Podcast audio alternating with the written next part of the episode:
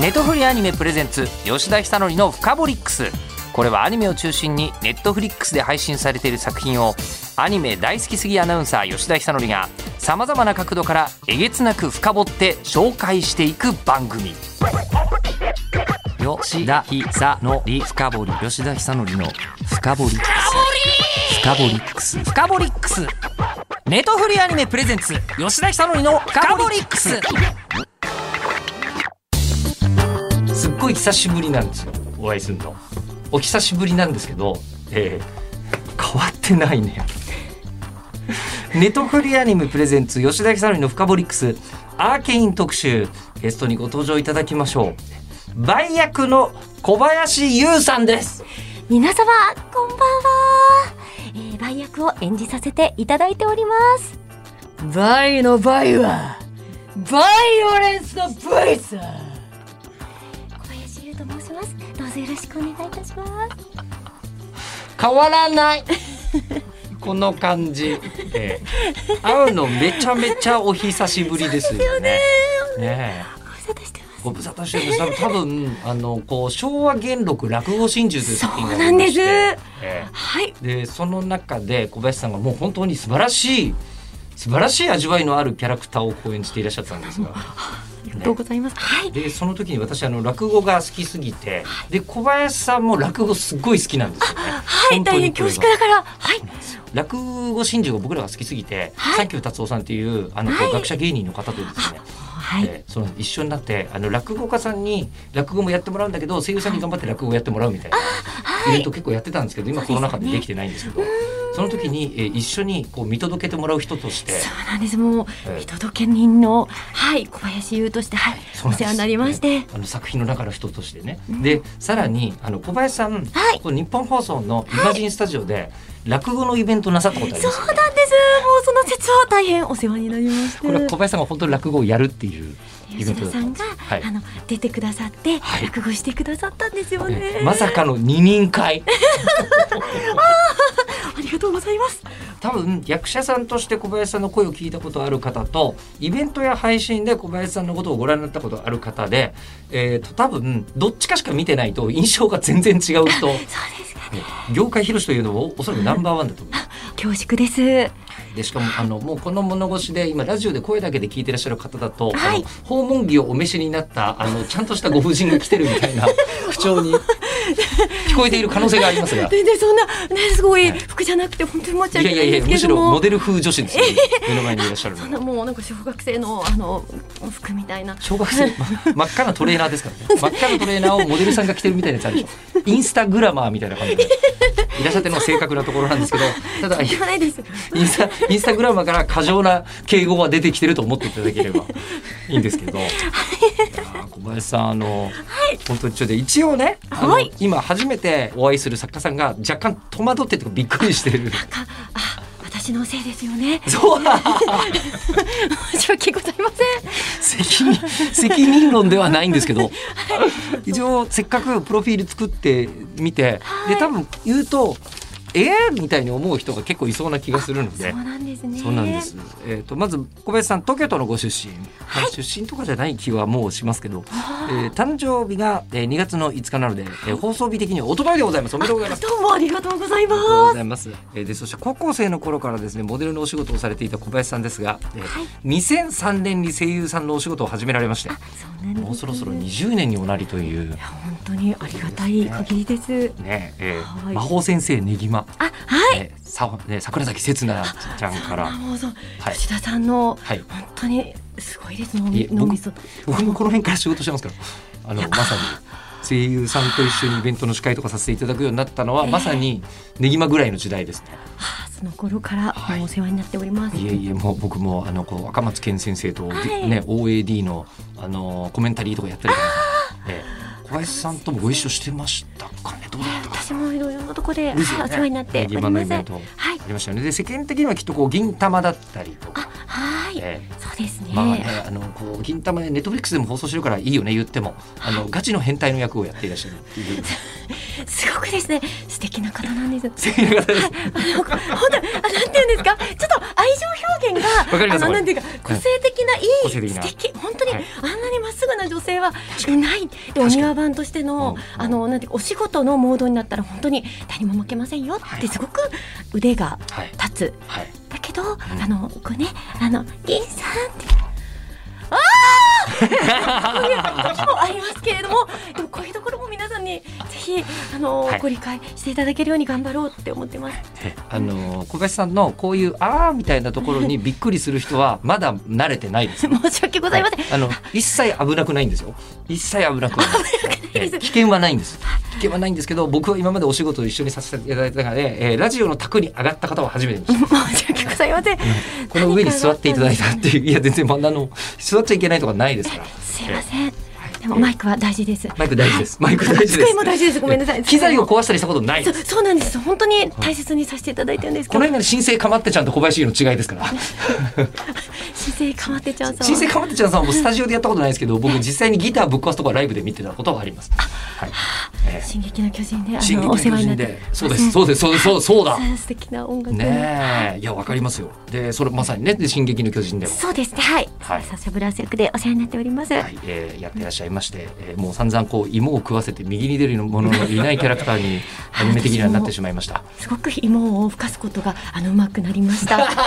でなんかイベントごとにこう芋をふかして私持参させていただいてたんですけども。いイベントごとに持ってってたんですか？そうなんです。パンの時もありましたし、はいはいはいお肉とかそのええサシャさんの大好物をええ自分なりにえあの持って行ってお客様にちょっと見ていただけたらと思ってやっておりました。本当にあの小林さんはキャラクターへの愛情が深いんですよ。えーそんなもんありがとうございます。えーでねあの以降本当にさまざまな作品に出演されていまして、はいその中にも昭和元禄楽新種とかもあって僕大好きだなと思っていたわけですがい。ます。はい。はい、で、えー、2008年、えー、第2回声優アワード新人女優賞受賞ずいぶん昔のプロフィール持ってきましたね。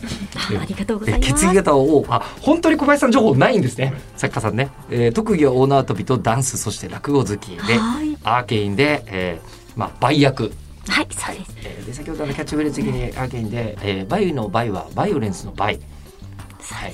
これあのどなたかからあのこれじゃあこれがキャッチフレーズですっていうのをあのアフレコスタッフから言われたとかそういう。こちらはですね、あの、はい。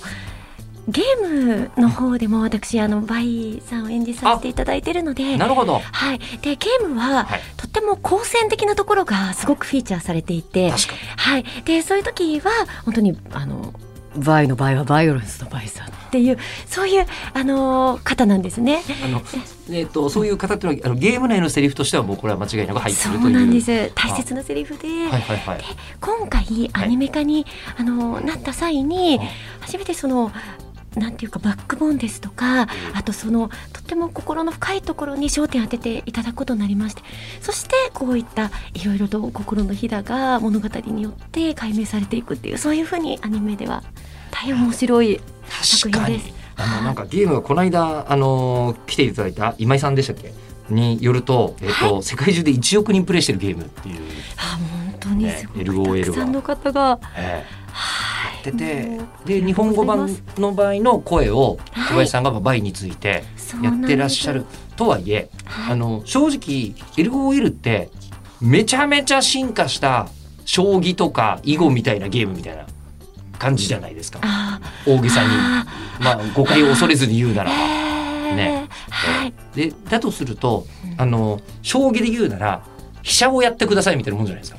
本当に飛私本当に大好きですごくあのあのすすごくもう本当に嬉しすぎますそんな風に言っていただいたってすごいじゃないですか。ババイメインキャラですからね。あり。がたすぎます。他のねね。ふふの方も大事な素敵な方なんですけども、うん。あのふの方っていうのはちょっとふの方っていうのもおかしいですけどその方。でもあの嬉しいです。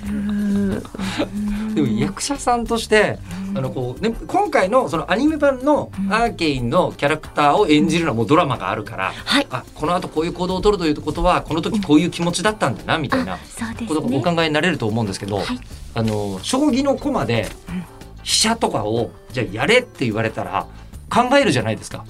ええあのじゃあ次、えー、小林さん次のお仕事はあの将棋なんですけど飛車ですって言われたらどうするんですか？もう本当にあの恐縮ながら飛車憧れてありがとうございます。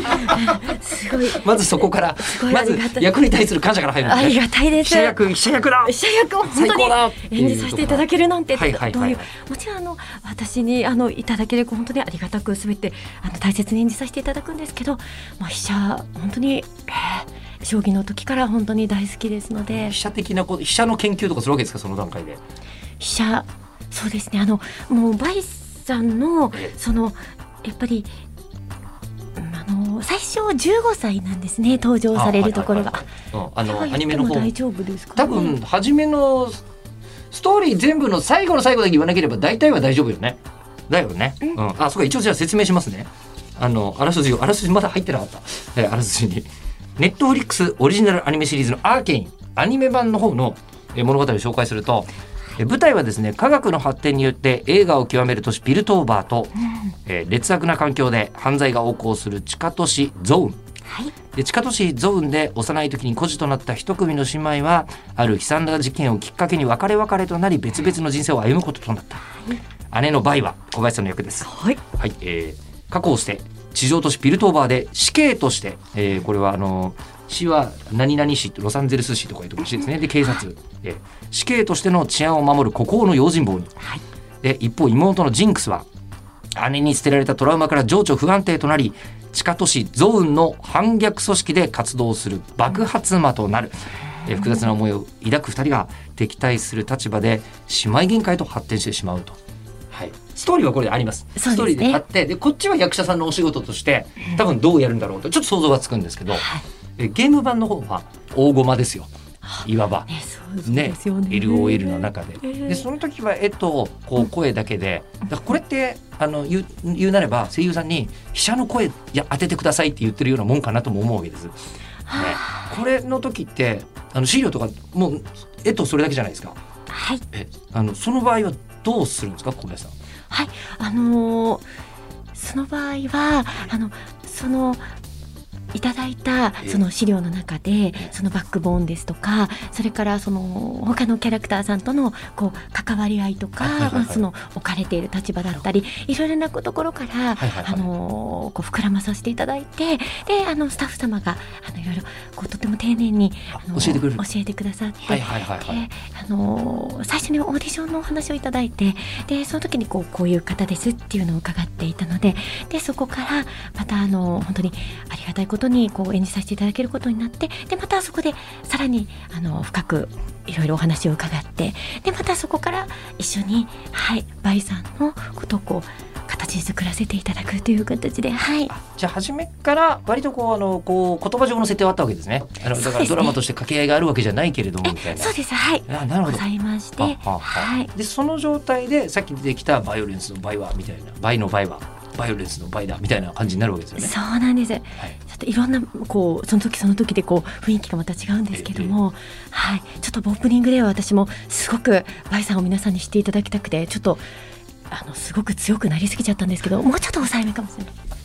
え全然大丈夫です。大丈夫です伝伝わってます伝わってますあり。がとうございま。ですそういうキャラクターの設定っていうのを持って今度はネットフリックスのものすごくゴリゴリの、そうですねねえーゴリゴリって言葉ありがとうございます。いやそう でもゴリゴリ感あるんですよ。本当にね。そうですよ今回ね。ねなんか えっとトイストーリー2の原案共同監督を務めたえアッシュブラノンさんが監督をはい。していて。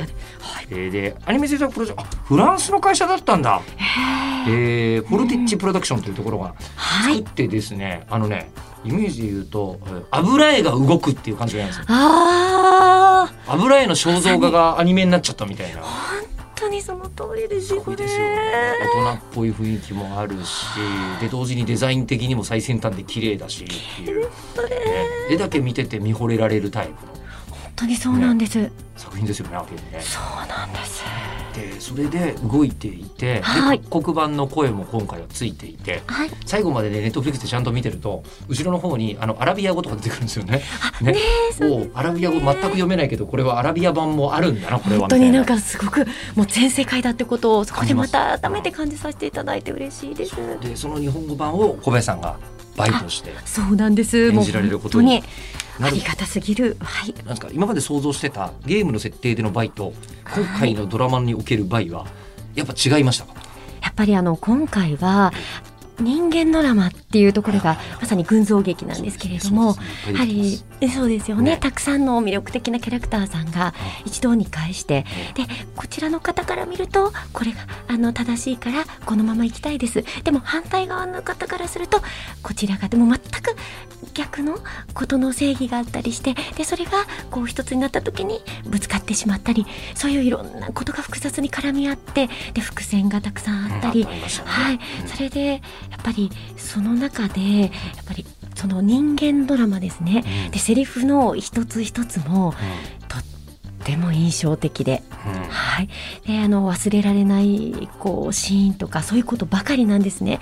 で先ほどの吉田さんがおっしゃってくださったその油絵がはいはい。動いている、あ本当まるでこう香りがしてくるような。あそうしますね。そうですよね。ゾーンっていうそちか都市は、まさにそういったこうなんていうんですかねその貧困であったりとかいろんなことがあって、その街のこう香り匂いがしてくるようで、うん。そして、まあ、そのピルトーバーという本当に、ねはい、うん華やかな、うん。で全く違うんですうね。ん。でそういったこう目で見てももう香りまでしてきたりそれからまさにあと音楽ですね、うん。音。もう本当に全てが素晴らしくて、うん。もう圧倒されます。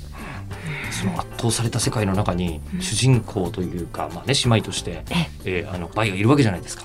そうなんです。ねえーでそのバイのいろいろキャラクター説明があったと思うんですけど今回に関しては成長とかもするわけじゃないですか。そうなんです。ねはい。えーっと僕ゲームの方本当に詳しくないんですけど、はいゲームって若いバイと成長したバイが出てきたりするんですか、大人になってるところの、ええそのもう戦うことにこうあもう私はさっていう感じで、はいアサシンになってからのえ？えーあのバイばっかりなんですね。はいあそうなんです。そうなんだ。そうなんで今回あの15歳時代のそうなんです。うんどういったその少女時代を、うんはい、いろいろ、まあ、その時にも背負ってるものたくさんあるんですけどそこからまたもう考えられないようなあこれ大丈夫かな？言って大丈夫ですかね？あのご苦労があります。本当に何がダメだと判断したんですか？今。ご苦労がダメなあ理由が。はい。あのす。べての人に優しい言葉の一つですよ。ご苦労は。よかったです、でも本当のご苦労なんです。ご苦労されても本当に苦労してますよね。本当。だ大丈夫ですよね。まだここまではお話しても大丈夫ですネタバレ。です。バイが苦労するかしないかは。あの、あの、バイがまるまるな苦悩まで行くと、ちょっと言い過ぎな部分はあるかもしれないんです。いや、それでも大丈夫だとは思うんですけど、苦労はするでしょ、この作品性で。そうなんですみんなもうバイさんだけではないんですけどみんなそれぞれに苦労があるんだけどもうもうご苦労が絶えないですねあの自分のキャラクターだけがみんながご苦労している中で言うっていうのも差し出がましいような気もするしという。それぐらいのすごい世界でみんなすごいみんな苦労してますよね。みんな苦労。してる。苦労、うん。ぜひその苦労を皆さんにももう見ていただきたいですね。えじゃああのそのいろんな苦労の中でこの苦労は好きな苦労だったなっていう。バイのバイのベスト苦労苦労はどこでしょう？あのですねたくさんあるんですけど、もう選びきれないぐらいあってでもこの妹のジンクスさんが、あのバイさんにえあのまるまるされたなことがあるんですね。まああの三話ぐらいかな。あ、あそですよね。そうだ、そうです。ああー、すごいです、吉田さん。もその通りなんですけど、でその時によくこう何々されたと思うんですけど、あの。こういかがですかって言っていただくことがあるんですけどあの私は本当にあの恐縮なんですけど心の中で「まるまるしてないんです」っていつも思ってるんです。あバイ側はね。バイ側はそのつもりはないんだよね。ええ。あのそんなそんなことないですっていつも思っていて。であのバイさんはきっとそんなつもりはなかったんですけどいろいろなことがそこで重なってあのそういうふうな形にこうなってしまっただけなんです。あの本人は誤解だと思ってますよね。そうなんです。気持ち的には。だって妹さんをそんなことにななるわするわけないん。です。あんなにそこまで可愛がっていた妹。を親ね。代わりっていううん。本当にたった一人のうん。だけど、ね。たった一人の妹なんですけど、他にも家族みたいな方がいるんですけど、うん。その妹さんのことでまたその一緒に大切な方たちがまるになっちゃってでそれでバイさんはまるだからもうあーってもうもう自分の妹がそんな下からこうやってこの人たちまるだからもうあーってそれでああいう風になっちゃったって。気づかれてますからね。そうだから決してそうではないですねわかりますことだけはもうそのこといつも心に思ってるんです。まるまるあのあの全くこのままあの放送させていただきたいと思いますけど気になった人はこのまるまるの部分ネットフリックス3話まで見ると本当にアーケインわかりますんで、ええ全見れば全部あーってなると思います。あなるほど。今の小林さんの気持ちはわかる。バイの気持ちはわかるぞと。まるまるいうふうになると思います、そええそうなんです。ここ本当に重要な皆さん重要なシーン。重要です。いろいろなことが重なって、あのもうもうジジンクスさんもうこう言ったじゃない、ここにこうだって言ったじゃないって言うんだけど、それがちょっとジンクスちゃんジンクスちゃんで、あの良かれと思ってのことなんだけど。うーん。でもう本当に。ここですここです本当に。もうどうしたらいいんだだろうっていう、あの全部わかってるけどバイさんの立場からするとあの瞬間がね本当にちょっといろいろございました。いやね本当にね、うん。あの小林さんと話をしていると、そういえば落語ってこういう世界だったなと思うんですよ。本当に思うんですよ。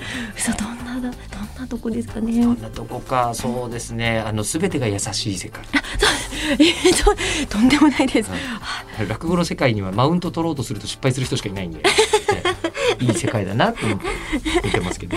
あのすみません。じゃあアーケインは落語とは逆です、ものすごく皆さん、うん。えー西洋の蓄積がないと作れないタイプ。の本当西洋って感じがする、まあ、作品がアーケインなんですけど、えーもう最後まで、まあ、演じてる時ってあんまり冷静に見られないとこあるじゃないですか。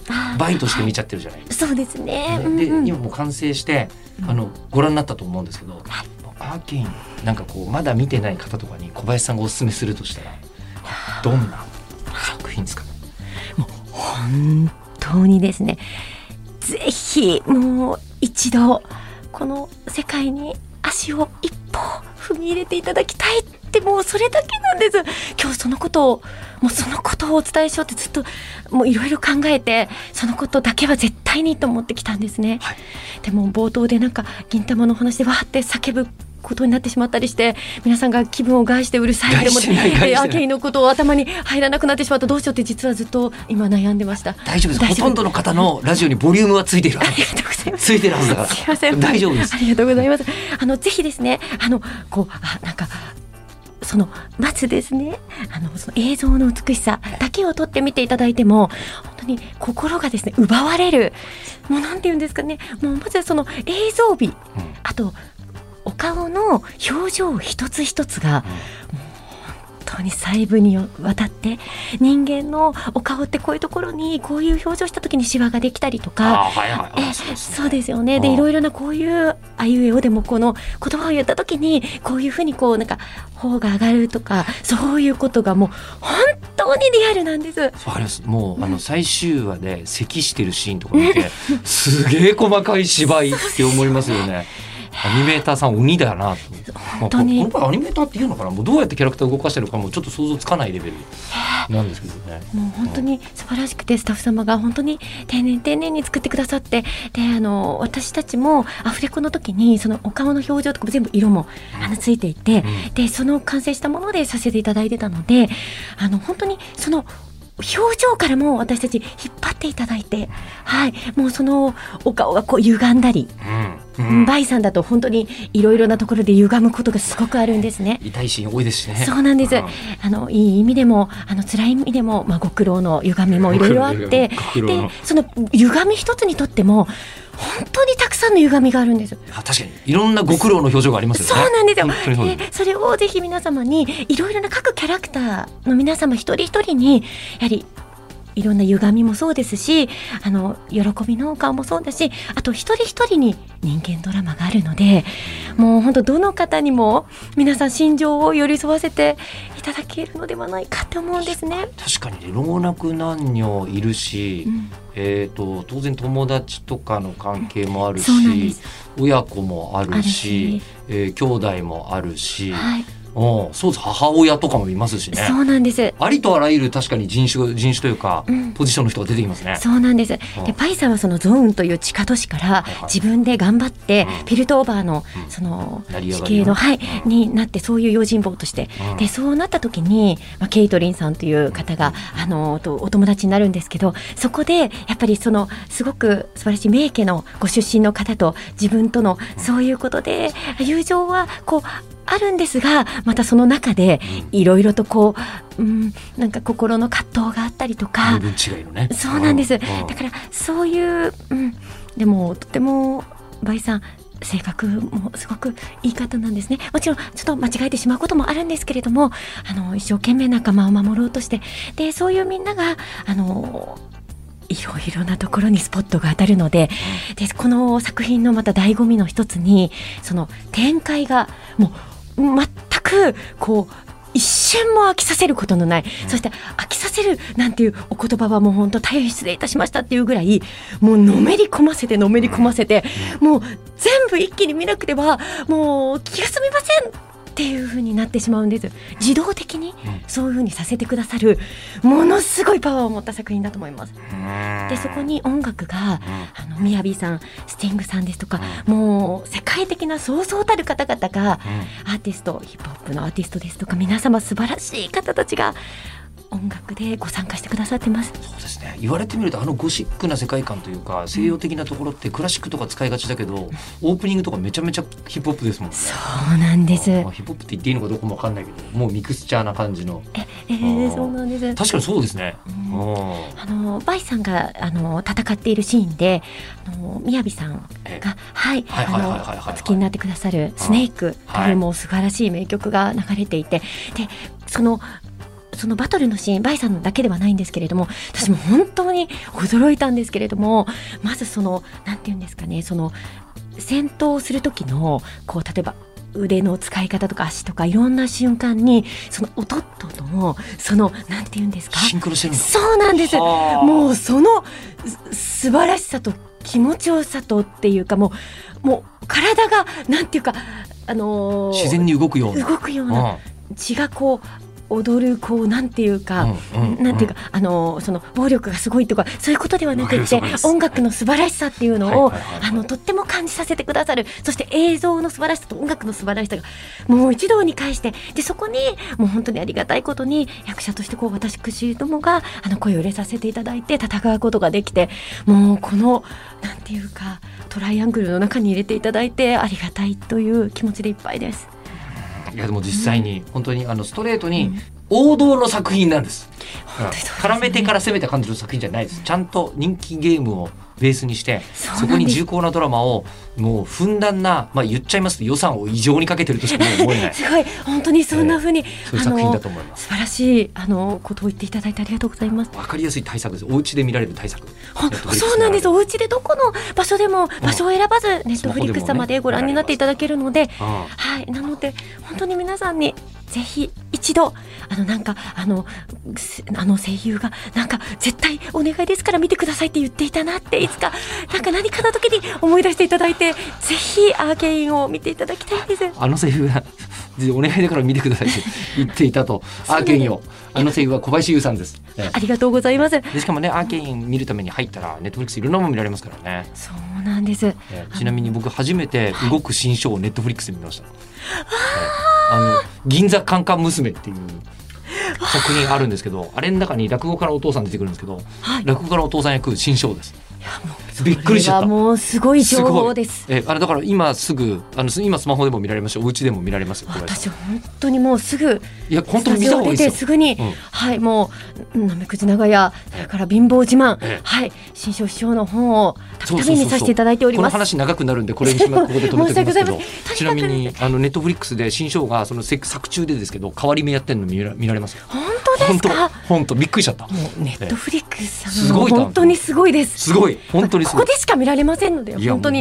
いやそれはねあの昔の DVD とか VHS とかで あの見られるとは思います。アーケインはでアーケインはネットフリックスじゃないと見られないです。見られないですよね。ええ、でもアーケインはネットフリックスでぜひご覧いただきましょはい、でぜひご覧になってください。うねでそしてえっ、とあれ今年秋に公開される作品への出演も決まっていらっしゃる？